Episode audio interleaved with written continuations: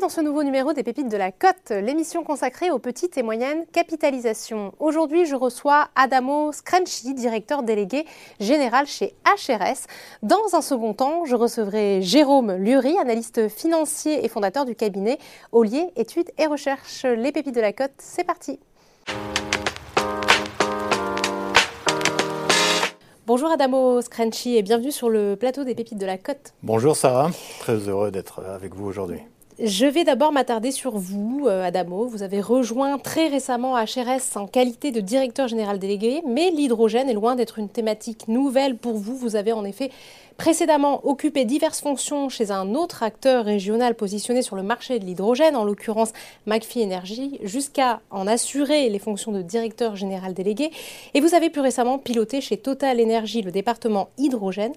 Avec vos nombreuses années d'expertise sur le sujet, quel regard portez-vous sur l'évolution de la thématique hydrogène, très confidentielle il y a encore une dizaine d'années et aujourd'hui, thème incontournable dans le mix énergétique En effet, j'ai eu la chance, dans les années 2000, euh, lorsque j'ai commencé chez Air Liquide euh, à aborder euh, cet hydrogène.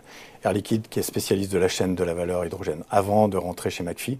Et ensuite, une expatriation en Allemagne, pays leader, je dirais, sur l'hydrogène en Europe, qui m'a permis de comprendre comment les mécanismes mettaient en place avant de rejoindre Total. Donc je suis très heureux d'avoir toute cette expertise au niveau d'hydrogène. Je dirais, ce qui a été l'élément déclencheur, c'était vraiment en juin 2020 l'annonce du plan hydrogène allemand qui a entraîné avec, euh, avec lui l'ensemble des autres pays. Aujourd'hui, 30 pays dans le monde ont une feuille de route hydrogène et un ensemble de financement de plus de 70 milliards. Donc je dirais aujourd'hui, l'hydrogène est bien là, bien lancé et là pour représenter potentiellement les 20% de l'énergie dont on attend en 2050. HRS, c'est l'acronyme, je le rappelle, d'Hydrogen Refueling Solution, société basée à Grenoble, vous l'avez rappelé, créée en 2004, société positionnée dans l'hydrogène bien avant la montée en puissance de la thématique de la diversification énergétique. Pourriez-vous détailler les activités du groupe, d'autant qu'on a besoin d'une mise au clair sur la notion d'hydrogène, car il n'est pas toujours vert, me semble-t-il Alors, premièrement, HRS, oui, comme vous l'avez dit, créée en 2004, une expertise forte dans la partie tuyauterie, gestion des gaz, qui a été utilisée ensuite pour fabriquer des stations pour Air Liquide entre 2009 et 2019. Et ensuite, la vision d'un entrepreneur, Hassan Rachidi, le président, qui a vu et qui a senti qu'il allait, se passer quelque chose et qui a anticipé. En fait, le, maître mot chez HRS, c'est anticiper, être agile. Et donc, la vision de ce côté-là. Développer euh, le marché qui peut être potentiellement important sur les stations. Aujourd'hui, HRS se positionne sur la chaîne de valeur de l'hydrogène comme un pur player de la station. Et c'est assez unique.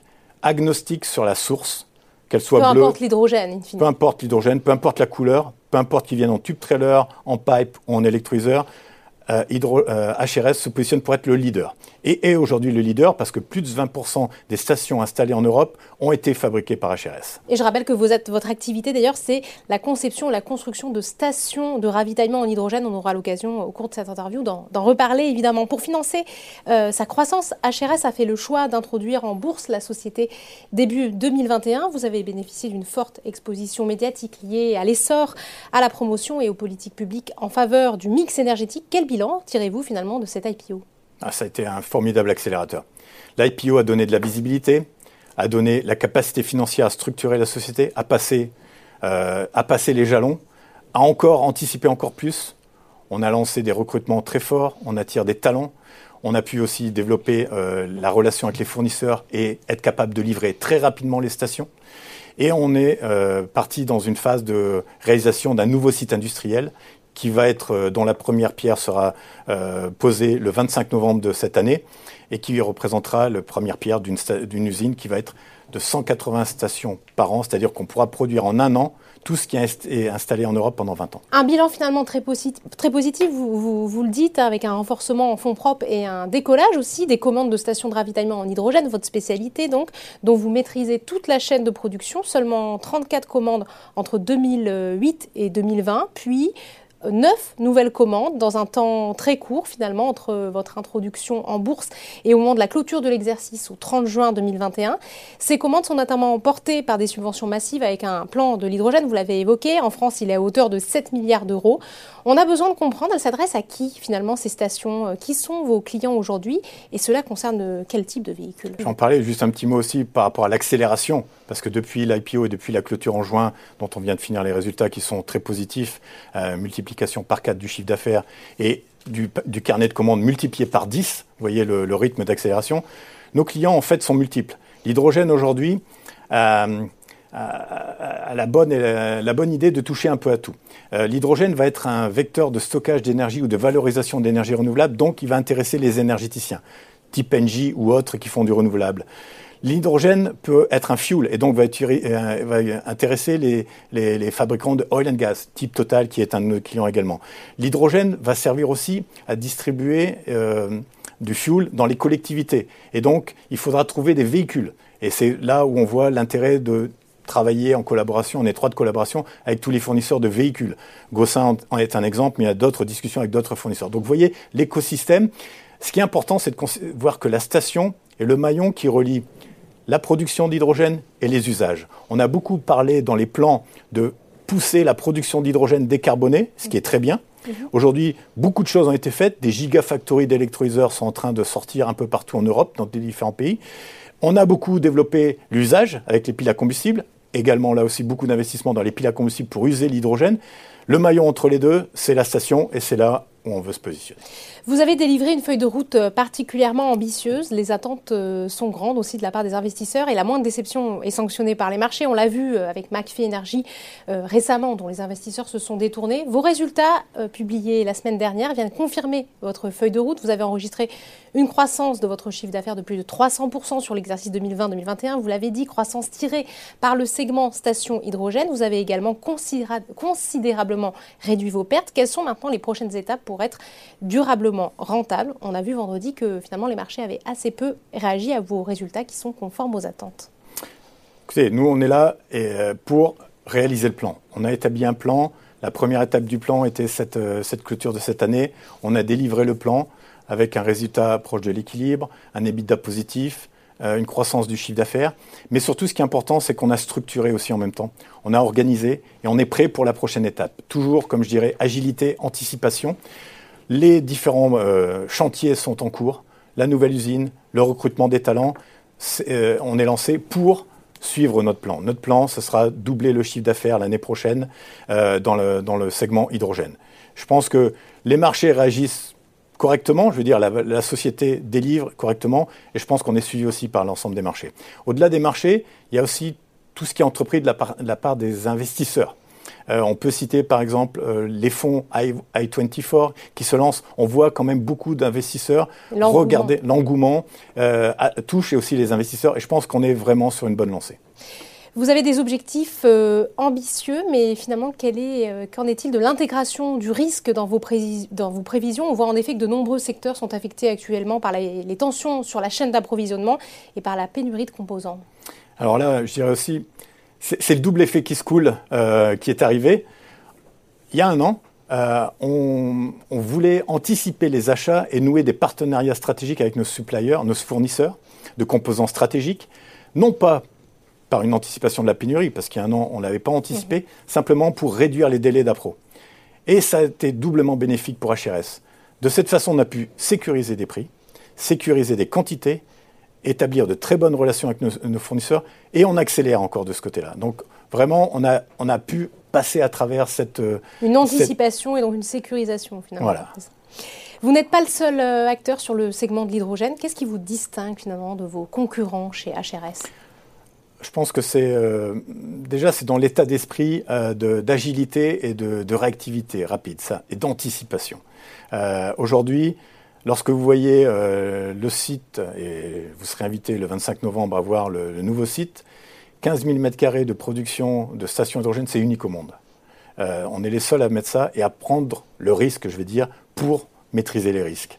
Donc on, euh, on, va être les seuls, on va être différenciants par rapport à ça. On est aussi différent parce qu'on a déjà la plus grande base installée de stations fabriquées par HRS en Europe. Et on est, on est, euh, on est préparé pour être l'acteur de la station hydrogène. Et on est agnostique par rapport aux sources. On n'est pas dépendant. Par rapport aux différents types d'hydrogène qui existent. Les différents types et les différents modes de production, que ce soit un électrolyseur, un steam methane reformer, un pipe ou des tubes trailers, c'est indépendant pour nous. Et donc, c'est ce qui fait qu'on se spécialise afin de, de, donner le meilleur produit. Vous êtes aussi capable finalement de livrer euh, les clients euh, rapidement on est capable de livrer les clients rapidement. C'était l'objectif du départ de, créer des vous stocks. Maîtrisez finalement. On maîtrise toute la chaîne. On a toute la logistique. En deux mois, on peut livrer une station. Ce qui est unique. Ce qui est unique, effectivement. On va revenir à votre cours de bourse, Adamo, parce qu'à la faveur de l'engouement pour la thématique de l'hydrogène en, début d'année, votre cours a grimpé à quasiment 50 euros, soit le double hein, de, son prix d'introduction. L'engouement est un peu retombé, le cours recule de presque 20% depuis six mois. Vous êtes toutefois valorisé 475 millions d'euros. Alors certains analystes disent que la valorisation boursière des acteurs de l'hydrogène est déconnectée des fondamentaux. Que vous répondez, que répondez-vous finalement à cette critique? Tout simplement, nos résultats qu'on a publiés euh, la semaine dernière montrent qu'on délivre.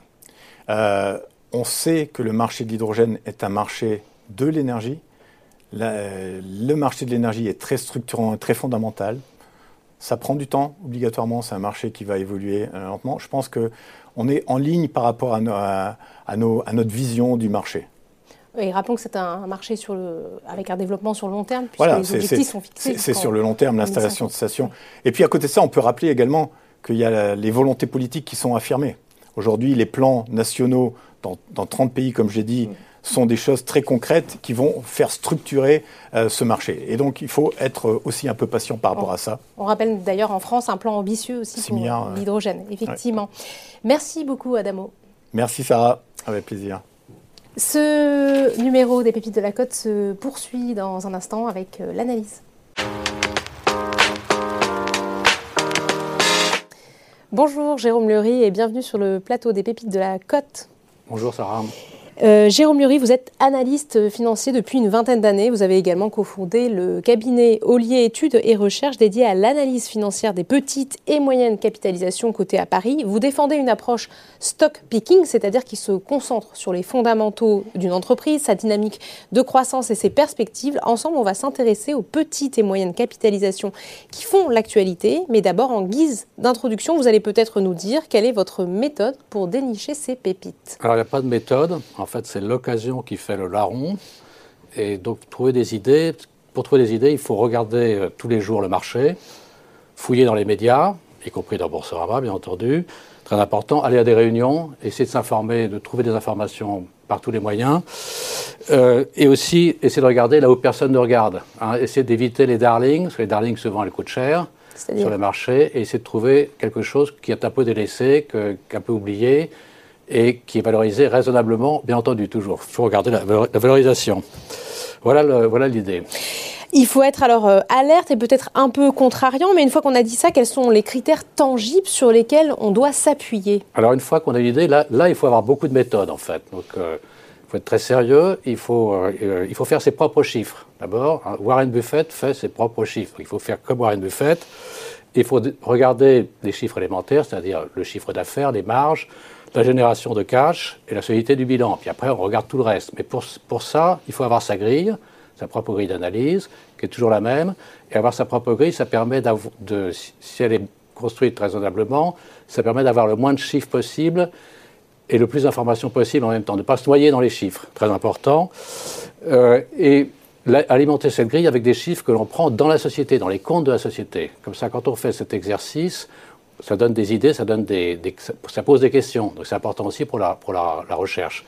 Et une fois qu'on a fait tout ça, on peut le faire assez vite, une fois qu'on s'est fait un avis, il faut le confronter aux avis des autres. Bien entendu, on est sur un marché, donc un marché, sur un marché, on échange des anticipations et essayer de savoir ce que pensent les autres. Aux avis des analystes, alors on prend des articles de presse Les gérants, la presse, tout le mhm. monde. Bien regarder. Donc avoir, enfin, finalement, construire sa propre méthode d'investissement en misant sur des actions de sociétés disposant de solides atouts, comme une forte position concurrentielle par exemple. Jérôme, vous avez analysé les publications semestrielles de ces fameuses mid and small cap qui regroupent beaucoup de niches et d'acteurs innovants. Vous vous doutez qu'on a très envie de savoir quelles entreprises ont retenu votre attention. D'abord, commençons peut-être par un exemple d'entreprise qui a publié des résultats supérieurs aux attentes. Cette entreprise, elle s'appelle Axia et ce malgré une croissance freinée par la pénurie de composants électroniques, elle s'en est, plutôt bien sortie. Alors, elle s'en est plutôt mieux sortie que ce qu'on attendait. Donc Actia, c'est un électronicien, ils sont à Toulouse, ils, travaillent presque dans le monde entier, ils fabriquent des systèmes euh, embarqués, ils font de l'électronique embarquée, de la télématique, des systèmes de, gestion d'énergie, et tout ça, ça va un peu dans l'automobile, mais beaucoup dans des engins de chantier, de, de, travaux agricoles, des, cars, des bus, des, métros, etc. Donc ils travaillent pour, des avions aussi, donc ils travaillent pour des grands clients en fait. Donc c'est des fournisseurs souvent importants pour, pour le grand client. Euh, et ce qui s'est passé, c'est qu'ils ont fait un très mauvais. Euh, alors euh, c'est une mid-cap, hein, c'est une PME, 500 millions de chiffre d'affaires, c'est 3600 salariés, c'est une 28 implantations dans le monde. ce qui s'est passé, oui, c'est qu'ils ont fait un très mauvais premier semestre 2020, bien entendu, qu'ils étaient en perte mhm. et qu'ils devaient se remonter au premier semestre 2021. Ce qu'ils ont à peu près réussi à faire. Donc c'est ça la bonne surprise. Et s'il n'y avait pas eu cette pénurie de composants qui les a freinés, qui, qui leur a empêché de livrer tout ce qu'ils avaient vendu, finalement, de facturer tout ce qu'ils avaient vendu, euh, ils auraient peut-être été euh, euh, dans, le vert totalement. Donc un, bon redressement en principe. Mhm. et une équipe de direction qui est assez confiante pour la suite, qui nous explique qu'il y a beaucoup de, qu'ils ont beaucoup de nouveaux contrats, ils ont beaucoup de projets avec leurs clients dans les tuyaux. Ils ont d'ailleurs confirmé leur perspective à moyen terme. Voilà, hein, ils, ont, ils, confirment leur perspective à moyen terme. C'est 500 millions, c'est pardon, c'est 800 millions de chiffre d'affaires en 2025 en principe, avec une marge d'EBITDA de 10%. Alors le, le, le point à surveiller chez Actia, c'est l'endettement. Ils ont un bilan qui est assez lourd qui est à peu près stabilisé, mais il faudra que ça s'arrange dans les années qui viennent. Ce serait mieux pour la valorisation qui, loin d'être excessive en ce moment. Ah oui, euh, effectivement, Jérôme, une valorisation boursière encore modérée. Hein, Absolument, on a, on a un PER 2022 de moins de 7 fois, si la prévision est à peu près bonne. Et on est, à, en termes de, valorisation de chiffre d'affaires, on est à 0,15 fois, c'est pas beaucoup. Si on mhm. rajoute la dette, c'est plus, bien entendu. Mais c'est quand même euh, valorisé très faiblement. Euh, rappelons d'ailleurs que le titre du groupe a gagné plus de 20% depuis le, début de l'année, des éléments à surveiller toutefois sur euh, Axia Jérôme. L'endettement, vous l'avez dit, qui est élevé, mais aussi euh, qui devrait a priori se stabiliser. Qui est stabilisé depuis plusieurs semestres et pas que ça, faut plus que ça augmente en tout cas. Plus que ça augmente. Deuxième valeur que vous avez, que vous avez sélectionnée, nous allons parler d'une entreprise qui a déçu avec des résultats semestriels mitigés. Ce sont ceux de l'ancien MGI Coutier qui s'appelle désormais Aquel. Il faut dire que les tensions sur les matières premières et les composants euh, et sur les composants, les composants sont un thème principal de cette euh, rentrée boursière et les acteurs du secteur de l'automobile en sont les premières victimes. Absolument. Donc c'est vrai qu'au mois de septembre, on a, eu on a eu un discours général disant la pénurie des composants, ça s'aggrave en fait. On pensait que ça s'arrangerait, c'est pire en pire. Alors chez Aquel, euh, qui est un équipementier de rang 1, qui fabrique des petits systèmes qu'on met dans les automobiles, hein, de, l'aération, du refroidissement, la gestion électrique, la gestion de carburant, gestion de vide, euh, et aussi des mécanismes, enfin des mécanismes de porte, etc. ce sont des, ils fournissent, ils ont 15, 12 grands clients stratégiques, 30 marques, donc ils sont très près de leurs grands clients. Euh, c'est un milliard de chiffre d'affaires, c'est 10 500 salariés, c'est une présence dans une vingtaine de pays, donc c'est pas, pas rien à, à mmh. euh, donc le, premier, premier, semestre 2021, qui aurait dû être en, a été en super rebond en fait, ils ont mmh. fait plus 20% pour le chiffre d'affaires. Plus 26% hein, sur le S1. Ah, plus, 26%, sur le... Pardon, euh, plus euh, une belle marge, mais un message très très euh, prudent de la direction disant on a fait un super premier trimestre dans la, dans la lignée du deuxième semestre 2020, mais on a fait un très mauvais deuxième trimestre, donc moins 21% en séquentiel par rapport au premier trimestre, à cause des, des, des des fermetures d'usines chez les clients, des mhm. constructeurs, qui fonctionnent complètement en stop and go, qui ferment une usine pendant une semaine. Donc chez Aquel, c'est euh, eux qui sont en première ligne pour ça. donc les, commandes arrivent ou n'arrivent pas, donc c'est très mhm. difficile à gérer. Et surtout, ça les a pas mal inquiétés. Et donc ils, disent que le deuxième semestre est très incertain. Mhm. Et il va se comparer à un deuxième semestre 2020 qui a été très bon, en fait, à la surprise générale. Donc, euh, euh, ils sont très prudents. Donc, Beaucoup d'incertitudes, finalement, sur, euh, sur les perspectives à venir. Pardon, voilà, beaucoup d'incertitudes. Ils sont très, beaucoup d'incertitudes et vraisemblablement une marge qui devrait baisser. Ceci dit, la marge au premier semestre, c'était formidable. Donc, si ça baisse un peu, c'est peut-être pas si grave que ça. Il faut relativiser, bien entendu. Et alors, quels sont les éléments qu'on va devoir justement surveiller pour un potentiel rebond d'Aquel? Alors, alors, il y a de, alors, rebondir, ils vont sûrement le faire. Ce sont des, industriels très flexibles, très automatisés. Ils savent adapter leurs coûts. Ils sont très réactifs. Ils sont tout à fait rentables générateurs de cash. Ils ont un bilan très solide, donc il n'y a aucun, aucune inquiétude sur le sujet. Hein. Le seul bémol, et, on les attend un peu au tournant pour ça, c'est que, le monde est en train de changer. Les voitures électriques sont en train de, prendre beaucoup, de place dans les productions des constructeurs. Enfin, beaucoup, ça commence seulement. Ça pourrait s'amplifier. Et à Quell, pour le moment, 70% en chiffre d'affaires, c'est pour que ça va dans des voitures à motorisation, à moteur thermique. Mhm. Donc il va falloir faire un effort pour se reconvertir, une partie de l'offre. Bon, si les lave-glaces, ce sera les mêmes, l'aération sera la même, mais euh, ils disent que par exemple dans le refroidissement, il y a beaucoup à faire dans l'électrique. Donc ils, ils, peuvent adapter leurs produits, ils peuvent créer des nouveaux produits, et là aussi ils savent faire, ils savent fabriquer ils savent transformer tous les matériaux, donc, euh, et, ils sont aussi pas mal en amont chez les constructeurs pour la conception de leurs produits.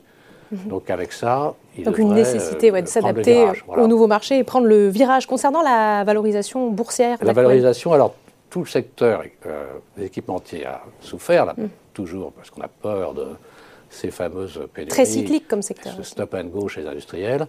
Euh, c'est très cyclique, voilà, ça fait des montagnes russes depuis pas mhm. mal d'années déjà. Ça a été très haut, c'est cassé la figure, c'est revenu, et là ça rebaisse un peu parce qu'on s'inquiète. Donc euh, valorisation euh, pas, très forte non plus. Là aussi, on est à, on est à 7-8 fois en PER 2022, et en, multiple de chiffre d'affaires, on est à 0,5 fois, 0,6 fois, non pardon, oui 0,6 fois, donc c'est pas, pas ça pourrait, être, ça pourrait être mieux aussi. C'est raisonnable. Une, opportunité quand même sur, le titre. Merci Jérôme. C'était un plaisir.